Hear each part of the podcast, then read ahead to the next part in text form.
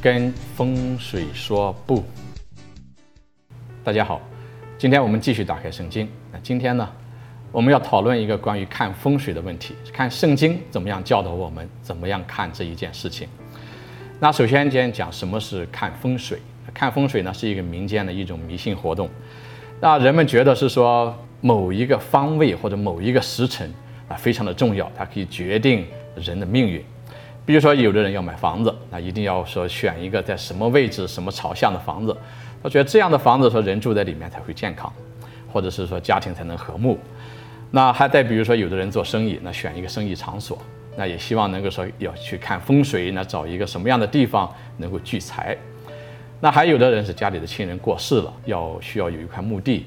那也去找风水的先生去看什么样的墓地在什么位置是什么是好的。那这个是说称为说风水宝地啊，等等这些。那我们看看圣经里面如何教给我们如何看待关于看风水的这件事情。生命记的第四章的十九节里面是这样讲：当你举目望天，观看日月星辰和天上的众星宿时，切不要为之勾引。而去敬拜侍奉，那原是上主你的天主分赐给普天下万民享用的。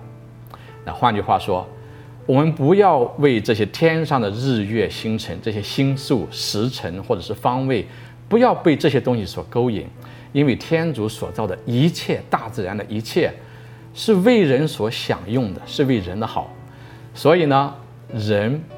不应当成为这些东西的奴隶。相反，天主要求我们去管理大地，管理大地。所以呢，人比这些东西都要尊贵，都要尊贵。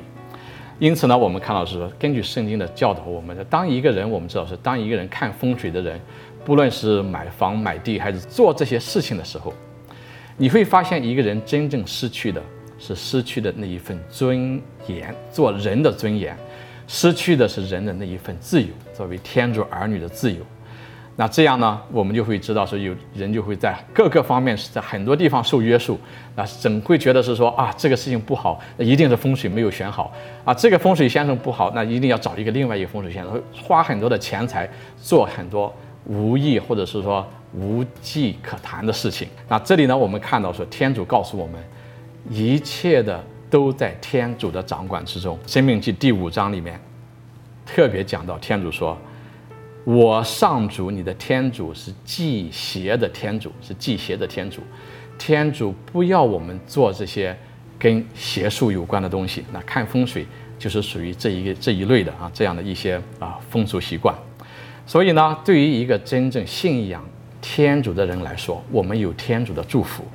当天主的祝福和我们在一起的时候，没有什么位置不是好的位置，没有什么方向不是好的方向，也没有哪个时辰不是好的时辰。所以，作为一个基督徒来讲，我们既不看风水，也不查星宿，因为这些是使人失去自由。我们只记得一件事情，那就是天上地下只有上主是天主，再没有别的神。好，今天我们就讲到这里，下期再会，祝佑平安。